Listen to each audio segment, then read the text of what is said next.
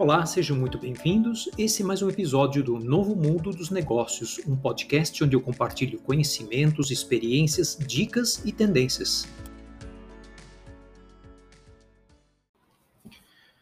Olá, o episódio de hoje é sobre uma profissão que já existe há muito tempo e que já agregou muito valor ao mundo dos negócios, que é a consultoria.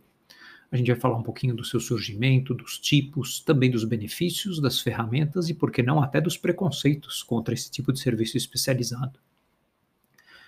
A consultoria empresarial nada mais é do que um serviço focado em identificar problemas e oportunidades e recomendar soluções e ações de melhoria através de uma visão externa e profissional.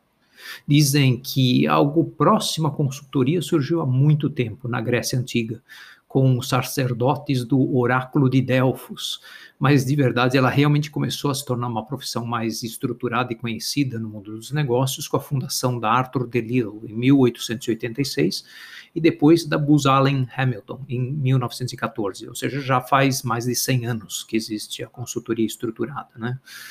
Mas, de fato, é, o crescimento mais é, expansivo mundialmente, particularmente na Europa e nos Estados Unidos, aconteceu após a Segunda Guerra Mundial.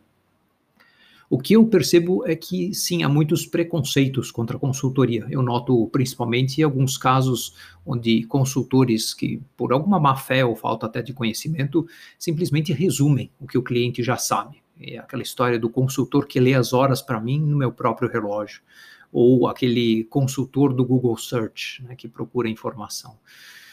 Enfim, é, tem consultores que têm um grande conhecimento técnico, bastante teórico, mas às vezes não conseguem aterrizar suas recomendações em ações de transformação eficaz para os seus clientes.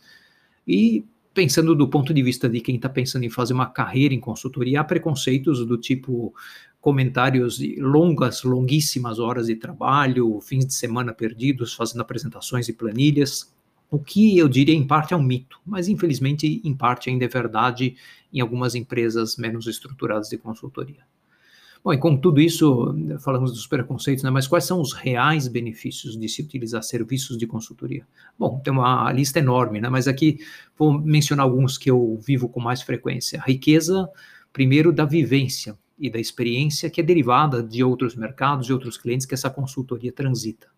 Depois, a aquisição de conhecimentos, técnicas e ferramentas de trabalho que para a empresa cliente não são tão acessíveis. Né? Acesso, da mesma forma, também a dados, informações, insights externos, a benchmarking, ou seja, a comparação com outras empresas do mesmo ramo, que a própria empresa às vezes não consegue desenvolver. Né? É um benefício bacana também a neutralidade de perspectiva e profissionalismo na busca da melhor solução. Eh, não tem vieses tão fortes quanto às vezes a própria empresa vai encontrar internamente. Também vai encontrar um apoio, maior segurança para tomar decisões estratégicas, ou seja, um outro ponto de vista isento de fora, um maior foco, maior profundidade, maior velocidade na execução dos projetos. Enfim, há uma lista extensa de benefícios, né? E por isso mesmo que é tão importante sempre avaliar o conhecimento, a experiência e as credenciais do consultor, da empresa de consultoria, antes de contratar. E com tudo isso, por que, que a consultoria continua crescendo tanto no mundo todo? E acho que, particularmente, a minha percepção é de que hoje, após a pandemia, ou durante agora esse período de finalzinho de pandemia, é que as empresas estão ainda mais pressionadas do que nunca para se reinventar e, por isso, utilizam de serviços de consultoria para ajudar a transformar seus modelos de negócio, a sua tecnologia, os seus processos, a digitalização, a transformação digital dos processos e até a pressão está vindo tanto do contexto VUCA, ou contexto volátil que eles vivem, como dos próprios clientes ou consumidores, que estão cada vez mais exigentes, mais dispersos e cada vez mais voláteis. Então, por isso, as, as empresas utilizam de serviços de consultoria, enfim, experts externos, para guiar suas decisões e as suas escolhas e suas ações. Enfim, do meu ponto de vista, às vezes as pessoas me perguntam quais são os tipos de consultoria que existem. Né? Então, eu vejo três tipos ou três classes principais. Uma mais generalista, que é aquela consultoria empresarial, a é, consultoria estratégica de negócios, né? que é mais ampla, multifunção, multissegmento. Tem a consultoria segmentada, que normalmente por função é marketing, é de vendas, é de RH, de finanças, jurídica e tem aquela consultoria bem nichada, especialista, uma consultoria de CRM, por exemplo, ou de investimentos, ou de, sei lá, engenharia de pontes, né, coisas muito particulares.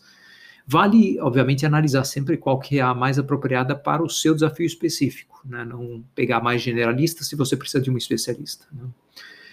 E para fazer um bom trabalho de consultoria, além de ter um bom olho clínico e uma profunda experiência no tema, o consultor normalmente se utiliza dos famosos frameworks que eu já comentei num podcast anterior, né, que são os tais frameworks. São a caixa de ferramentas, vamos dizer assim, do consultor, que ele utiliza e, na verdade, ele adapta para cada tipo de situação. Né? Então, algumas são muito antigas, já existem há décadas, muitas décadas, como, por exemplo, sei lá, a clássica Pestel, que analisa o ambiente externo, SWOT, é, fortalezas, debilidades, é, oportunidades e ameaças, enfim, as cinco forças de Porter, 5W2H, é, são, são ferramentas mais antigas, mas muito utilizadas e muito válidas ainda hoje em dia e os inúmeros canvas, né? Se vocês procurarem, vão encontrar canvas de tudo, de tudo que é tipo hoje, que viraram moda nos últimos tempos, mas que eu considero que podem ser realmente bastante úteis ainda hoje em dia, porque são bastante sintéticas, né? Ajudam a sintetizar um ponto de vista. O ponto mais importante é, não é qual ferramenta usar, é saber adequá-la ao, ao contexto específico. Né?